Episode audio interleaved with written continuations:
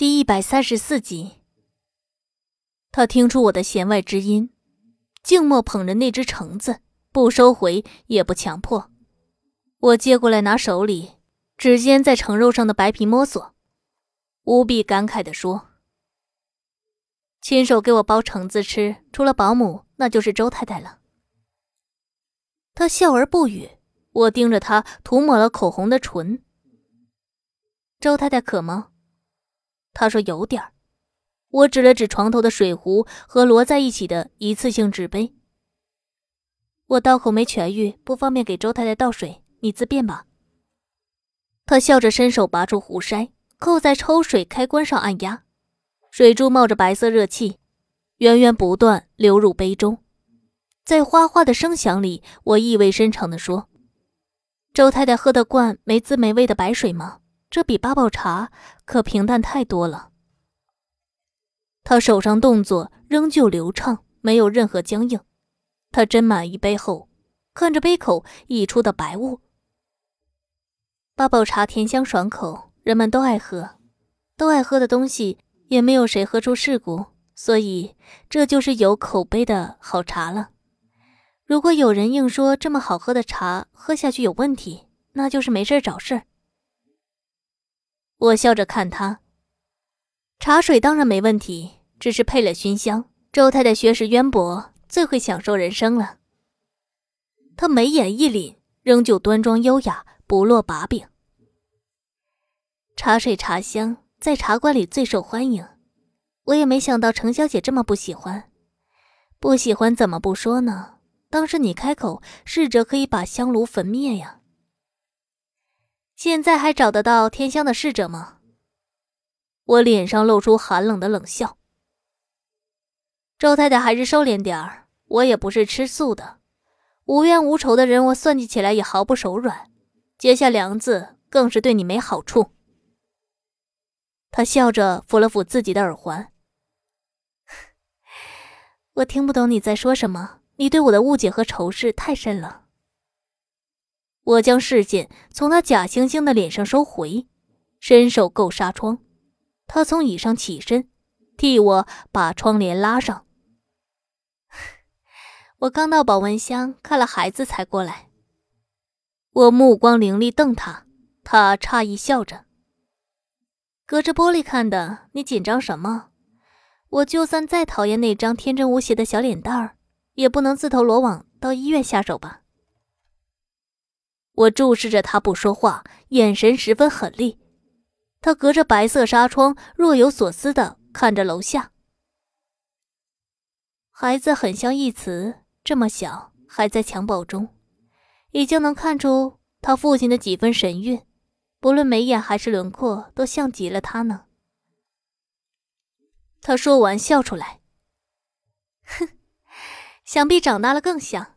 如果长成一词的模样。他会很喜欢的。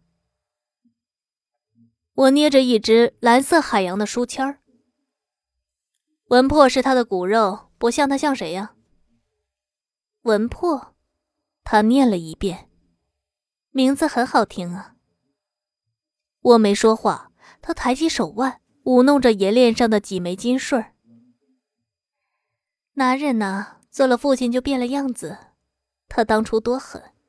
我隔着人群都能看到他凶狠的模样，现在他照样狠，可温和了许多。能改变男人的女人，就是爱情最大的劲敌。他手松开，握住窗纱，转身看着我。陈欢，为什么那么多条路你不走，非要和我抢他呢？我一直隐忍的怒意，终于被他这句恬不知耻的话勾起。我丢掉书签儿，任由那张薄薄的一张纸从我的掌心脱落，坠在地上。我死死地抓住被单儿。我抢。当你说出这个字时，不觉得风刮舌头吗？我怀孩子时，你连他的模样都不知道。他和白伟清恩断义绝时，也是我陪他身边。我做了妻子应该做的事儿，而抢走属于我名分的人是你。我们一个得到了夫妻的事实，一个得到了夫妻的名分。如果一定要说谁抢了谁，就看各自的良心了。梁和一目光落在我紧紧蜷缩着的泛白的指尖，他似乎很满意我爆发出的怒火。所以这世上不管什么事业、爱情、婚姻，都凭借本事。嫁得好是本事，职位高是本事，没有任何例外。你能给他生儿子，我能成为周太太，我们都是仰慕一词那群女人里最有本事的两个。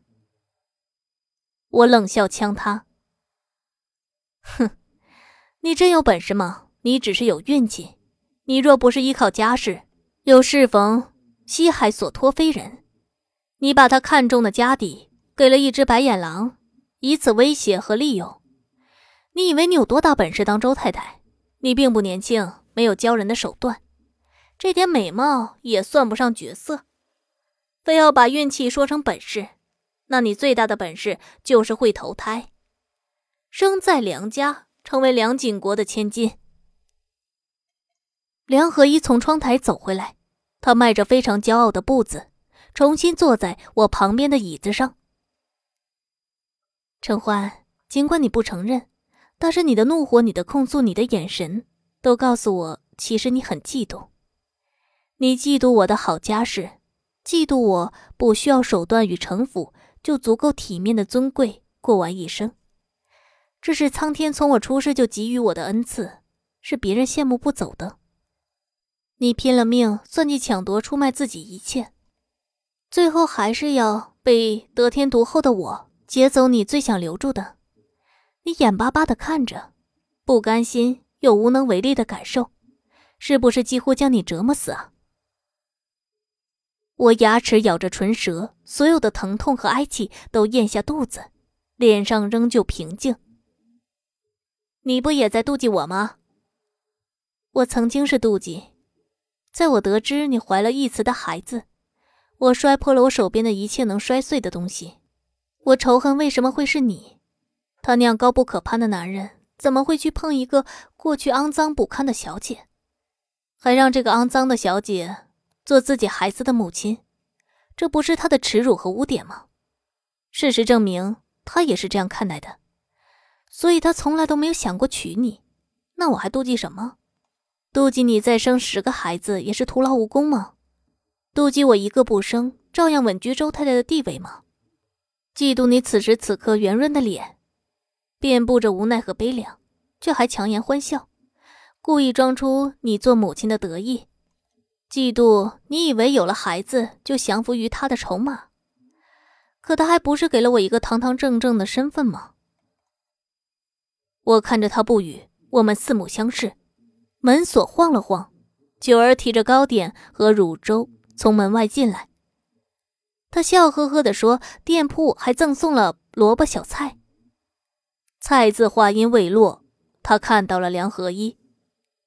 九儿不认识他，但看他这样的气度和装扮，察觉到我们之间流转的非常僵硬的气氛。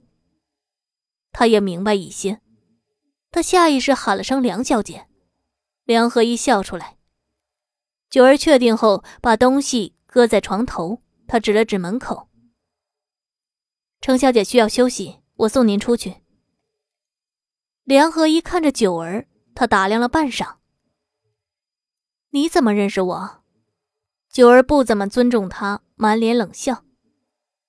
哼，怎么会不认识？铜臭气味我也能闻出，只有梁小姐这样的千金才能如此浓烈。我抿唇忍住笑，梁和一深深吸了口气。铜臭气的人多了，你鼻子这么灵，闻气味就能认出是谁吗？九儿打了掸袖口上不小心粘住的墙灰，铜臭气儿中还透着一股骚气。梁合一的脸色一变，九儿立刻跑到我旁边，他是握着我的手问我渴不渴，我说不渴，我给他有些晒伤的脸蛋擦了擦汗。我知道他被梁合一骤然间的严肃表情吓了一跳，他也是逞嘴能，是替我抱不平，想帮我出口气。毕竟有些难听的话我不方便说。九儿轻一句重一句，我骂他声也就岔过去了，气儿也撒出来。梁合一打狗看主人，绝对动不了我的人。不过也是梁合一教养的好，最起码沉得住气。换做一般女人，顾不得那么多礼数，打了骂了再说。他那样的身份地位，他有什么好忌惮？我坐在床上喝牛乳粥，有一搭无一搭的与梁合一寒暄。屋里有了人，他也没有刚才那么嚣张，只和我聊孩子。也不知道是不是故意的，还是周义慈和他确实有了这方面的打算，一直和我说他估计自己也快有了，问我要注意什么。我笑着看他，注意别喝八宝粥，别乱用熏香。当心天道轮回。九儿接过去话茬，大声咒骂：“哼，这种杀千刀的，就该全家死绝，一辈子生不出个活的种。等露馅了，被先生看到他的真面目，活活掐死。”梁和一默然不语，脸色很不好看。他估计也不想碰上周义慈，他向来势必会知道，可碰面又是另外一说。所以九儿回来后，他没坐一会儿就起身告辞。梁合一从病房出去，在门口遇到了一个人，他起初也没有留意，都已经走过去，却突然被他叫住，他这才迟疑着回头看。男人侧身倚靠墙壁，屈着一条腿，半张脸在苍白的刺目的灯光下被照射出一道刚烈的剪影，他目光下视。唇角勾起似有似无的笑。梁合一当然认识他，他立刻走了回来，喊了声“大哥”。穆金林竖起一根手指压在唇上，朝他嘘了一声：“嘘，乱喊什么？我怎么不记得？”梁合一说：“您是义慈的大哥，我和他结婚，您当然是我的大哥。”他嗤笑出来：“ 我连他都不承认。”我会拐这么多弯儿，认可你吗？梁合一活了二十九年，都未必被噎得这么狠。他脸上的笑容僵了僵，仍旧保持风度看他。您不认可，我不能不敬您，长兄如父吗？穆金林冷笑出声，他从口袋里摸出烟盒，抽出一根放在鼻子下嗅。我婚还没结。竟然当你爸爸了。梁合一听出他的奚落，他唇角强颜的弧度跌了跌。你来干什么？我来看看陈花还有孩子。穆金林扯开烟卷将烟丝倒在掌心，一点一点斩没，撕扯到地上。孩子是谁的？你不知道吗？梁合一说很清楚。穆金林抬眸打量他的脸。发现他非常平静，没有嫉妒，没有仇恨。他觉得这个女人是个厉害的角色，不管贝蒂如何发疯气愤，人前能保持得体和优雅就不简单。谁允许你来的？梁合一伸出手臂，在周围指了指。医院这种公共场所，谁能不允许呢？公共场所被私人占据后。暂时就不允许外人来。梁合一哦了一声。啊，那么于承欢而言，我是他的外人；于义慈而言，大哥不是他的仇敌吗？穆金林眯了眯眼睛。穆家的底细你摸得很清楚。我丈夫说的。他笑出来，笑得非常嘲弄。你拿自己当根葱，周义慈眼里。你连蒜都不是，他会跟你讲这些吗？梁合一抿唇不语。穆金林看了眼病房。我奉劝你离承欢远一些。当然，这不是我的奉劝，你可以选择听从或者无视。听从有听从的结果，无视有无视的下场。梁合一听出他的威胁，他笑着说：“我也是仅仅来好心探望他和孩子。”穆金林脸上渗出一丝冷冽的笑，他从墙壁上直起身，朝他面前走了两步。他高大健硕的身体将娇小的梁合一几乎笼罩起来。后者面对他极大的威慑力，有一丝茫然和仓皇。他仰面看他，他薄唇开启，一字一顿地说：“再惹他不痛快，我灭你梁氏满门。”梁和一心里一颤，他从来就没有听过这样残忍和阴厉的威胁，也没有人敢威胁他，甚至藐视他庞大高贵的家族，把他家族中每个人都看作蝼蚁一般。他活在一个非常光荣而耀眼的家庭，从小就是真正意义上的明珠。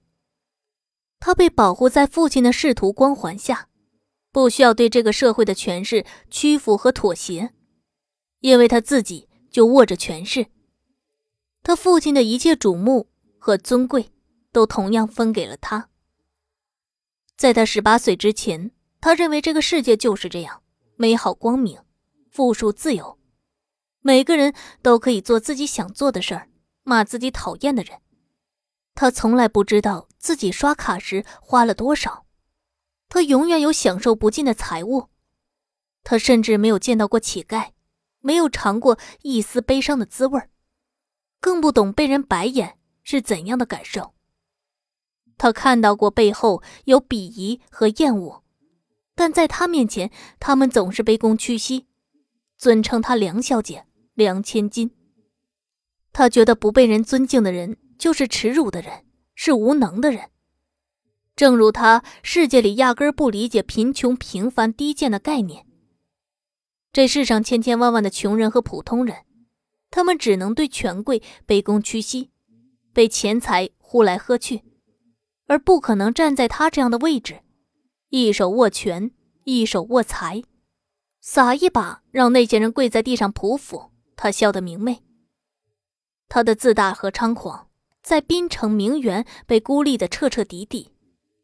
但他从来也不在乎，他认为梁府永远不会走向灭亡，因为如果没有他父亲，三十年前三黑争霸乱世江湖的滨城不会有今天。那是他父亲带着多少人的鲜血和生命换来的。他也不屑与那些名媛为伍，他有自己的圈子，国外集团高层的女儿，享誉时尚界、律师界。高端的精英，她出席宴会时，身边总是金发碧眼的女郎和贵胄，他觉得这才能体现出他与众不同的高贵。与此同时，穆金林这个从来都是谜团的男人，他眼睛里的光令他又仓皇又畏惧。这个滨城没有朋友，没有爱人，展露出一切都是谜。谁也不了解，谁也难靠近。这样一个男人，他站在自己面前，居高临下，气势逼人。他说：“再惹里头的女人不痛快，他就要灭了梁氏满门。”梁和一心里咯噔一跳，他第一次产生了权贵也有大小之分的概念。他想过，周义慈能娶自己，有一半缘故是为父亲在仕途上的地位和他手里握着他最想要的筹码。但他没有想过，未来某一天梁家不行了，他还能拴住野心勃勃、怎么喂都喂不饱的周义慈吗？他更没有想过周义慈会反咬一口，把梁家倾压管辖住。他认为他和父亲出了事儿。双方是不该计较代价，彼此帮衬扶持，而不是落井下石。他很聪明，也引以为豪这一点。他能算计到别人算计不到的，也能做了坏事后全身而退，擦掉蛛丝马迹。但他此刻仍旧被穆金林的话惊得脸色一变。他终于有了一个意识：这世上所有利益为基础的接触和交融。一旦利益崩盘，绝对不会干干脆脆、友好圆满的一拍两散，势必会有一方咬死另外一方。